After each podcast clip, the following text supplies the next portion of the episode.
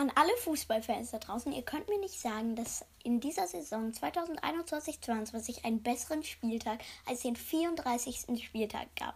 Ich meine, Stuttgart gewinnt in letzter Minute 2 zu 1 gegen Köln. In Dortmund äh, treffen ein zu Man City transferierender Erling Haaland und ein 17-Jähriger und besiegeln, äh, dass Hertha in die Relegation muss.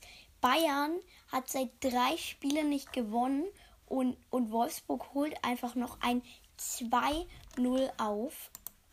Ähm, Union und Freiburg schaffen es in die Europa League und Köln trotz einer Niederlage in die Europa Conference League.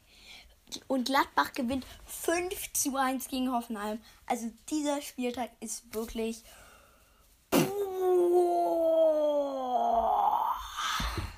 War es jetzt auch schon. Tschüss.